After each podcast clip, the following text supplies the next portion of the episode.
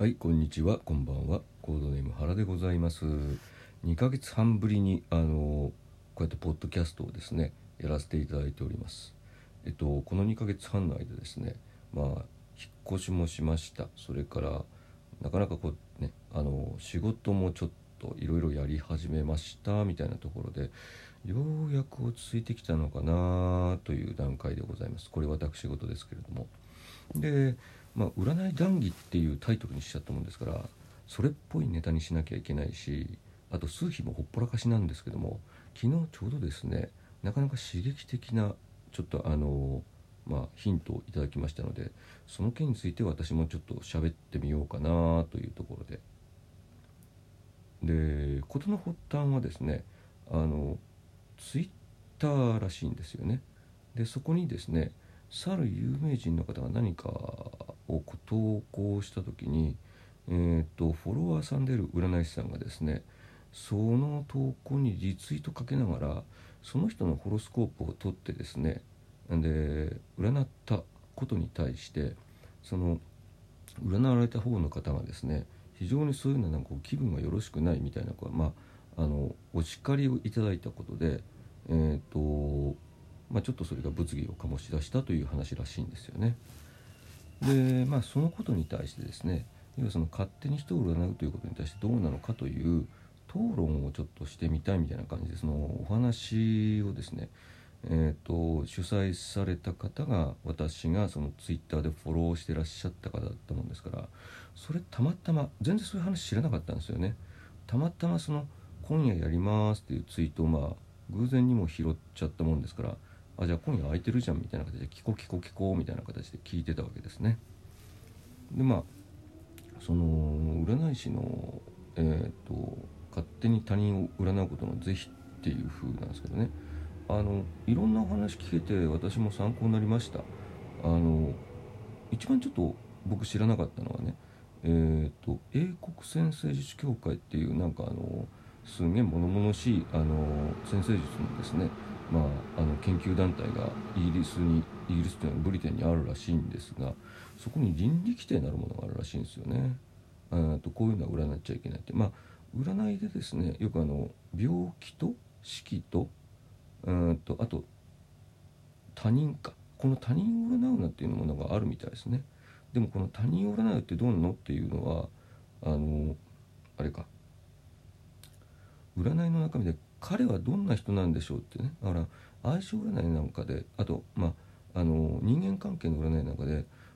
一体彼は何を考えているのでしょうみたいなそれを占ってくださいって言われるパターンがこれに相当するんではないかと。でその占ったことに対してですね要はそれそこにいない人間を占うわけですよね。あのまあそれを占ってどうなんだろう実はそこね私まあカード占いカードで占う人間なんですけどもも主にメインがねえーと、占いでいうとこの牧術ってやつなんですよね。で牧術ってあのいわゆるホロスコープとか水明とかみたいにあのその人のなんか固有のなんかデータっていらないんですよね。えーと、ホロスコープを取る場合はですね誕生日とかまあだんだんだんだん細密にし調べていこうと思うと時間？出生時間？だから何月何日何時何分までまあ分からないときちんと占いないみたいな話があって、まあ、そこベースにやってるんでえー、っとそのデータさえあれば占えるんですけどもその出生の時間っていうのはある人にとってのほんの一部のデータにすが過ぎないわけですよね。でそこからですねそのデータを起点に、まあ、推測をかけていくと。私10歳頃かな初めて占いってその人は救われるのかっていうことを思い始めてでずっとですねホロスコープをまあ自分なりにいろんな本を読んだり、えーと、とこうなのかなって勉強したりまあ本だから知識量は半端ではないんですけども現実にねそれ通りに起こってるのかなっていう、まあ、疑問が自分が生きていく中で多々あったんです。でこれについてはですねその一つ、えー、と考え方の一つとしては自分の運命をきちんと受け入れてその運命通りに生きていかないからだという言い方もできますしいやいやいや単に占いが外れてるだけでしょっていうところもあってこれがどっちが真理だか分かんない。ということは俺どこまでやっても今の段階でこの人生経験もこんな段階で多分名術は使えないだろうし現に名術で俺はその何あのちゃんとした回答を得られていないということに気づいて5年ほど前にじゃあいわゆる僕と呼ばれるものはどうなんだろうということで、まあ、タロットと称していたものをですねちょっと学んでみたわけです。でそれがですね良かったのでそこからツイッターという、まあ、SNS を使って、えーと、占い師という発信をですねさせてもらっているんですけども現状どうなってるかというとツイッターってただ生活のなんかあのいろんなつぶやきしかないしじゃああの他の手使おうと思ってやったインスタグラムなんかにはですねえっ、ー、と普段の食生活とかですね普段のですね着るものとかですね普段の健康法とかですねおよそ占いどこ行ったよっていう今状況で走ってるもんですから全然説得力がねえなと思うところなんですけどもただ一つそのあくまでこれは個人的な占い師以外の部分での経験言えるんですけども私あのいわゆる何て言うのかな監査の仕事をしていたわけですね昔会社員やってる時に。で守秘義務って当然あるわけですよ。うん、あと、まあ、その会社も結局サービス業だったんでいわゆる個人情報の保護ということに関してはまあ今どこの企業体でもそうなんでしょうけどねことすごくあのナーバスですよね。プライバシーポリシーをウェブサイトに載っけるのは当たり前の話みたいな話もあるしあとその個人情報の保護に関してえー、っとなんか認証みたいなのもあるのかな要はある一定のその情報管理をちゃんとしてますからそういう安全なところですっつうことで、あの社会的にですねそれを認証するようなあのマークなのかな、うん、そういうのがあったりするじゃないですか。でなんかまあそういう世界から見るとおかしいよねっていう感覚しかないんですよね。でただまあその何えっ、ー、と日本の占い歴史みたいなやつ日本の占い師的にえーと、そういうのはあんまりねこうもともと日本がそのプライバシーにどうこうってうるさい国じゃなかったしその辺り考えるとまあ致し方ないという状況でもあるのかなと。あの占い会をっていうわけじゃなくて、ね、そういうことをそういうやそういうことやってしまう人あとただあれだよねあのもう一つ言うとあの僕今えっ、ー、と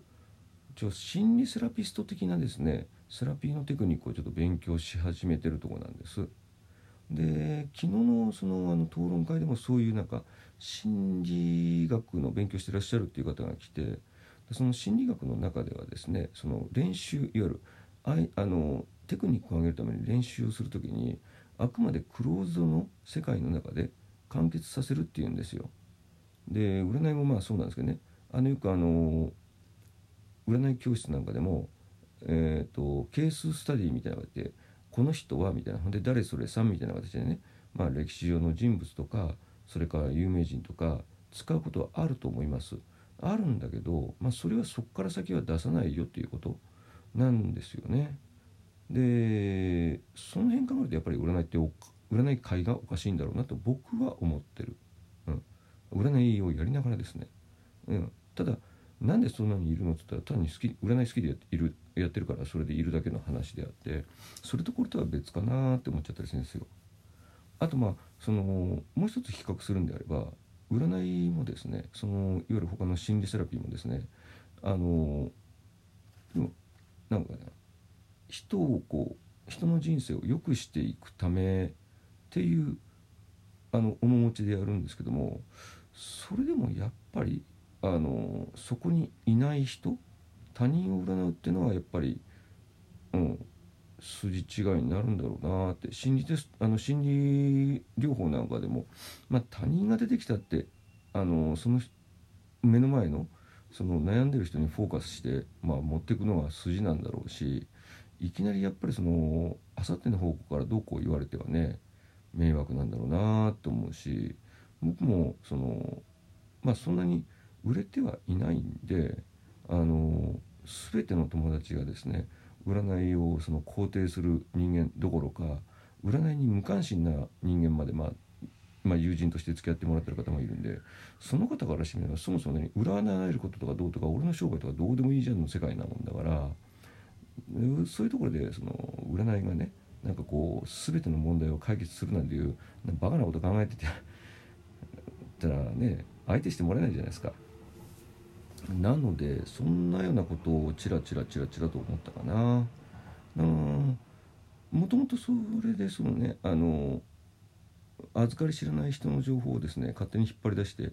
占うっていうことはまあ僕自身その何そのこと自体に疑問があるって名術って本当なんだろうかってどっか疑義がある。こと自分に関しては別ですよ。あのこれだけ何とか言われながらあの魚座生まれの人はっていうふうな話になるとつい耳そば立てちゃうだしあのいろんな何その書き物見たってまず魚座から目に入りますよね。これ僕太陽星座が魚座なんで。で、まあ、その個人でねあのどうこう思う分には別に勝手なんだけどでそれを僕もそういうものだと承諾して受けてるけどもでも実際ねそれ関心のない人に強引に読めとかでまだまあどうなんだろうねと。思うとこですわ。あとそうそうあのそれをなんつうの？あのそうお前はこうだから読めとかね、うん、だって魚座知らない人魚座見たって分かんないもんねっていうとこね。なんでまあそんなこと考えながらじゃあ今一番そういう不特定多数じゃないか。あのパーソナルに一応一番やなんかこう公平感があるっていうのはこれどうなんだろうなと思ったのが実はあったんですけどね。えっ、ー、とよくあの YouTube なんかでですねまあ YouTube だけではないライブなんかでもそうでしょう。あのー、3枚、えー、と3択？三者択一であの A さんはこう B さんはこう C さんはこうっていうようなそういう展開をされる方がいらっしゃるんですよね。まだあれの方があのパーソナルでありつつなんかこういいところに落ちるのかなって。あれ見た瞬間ね関心ない人スルーするからね、うん、つまんないな。そんなつまんないの見てもしょうがねえやって。スルーするだろうからあの辺りが一番まあ公平感があるのかなと。関心のある人は見てくれる。関心のない人は見ない。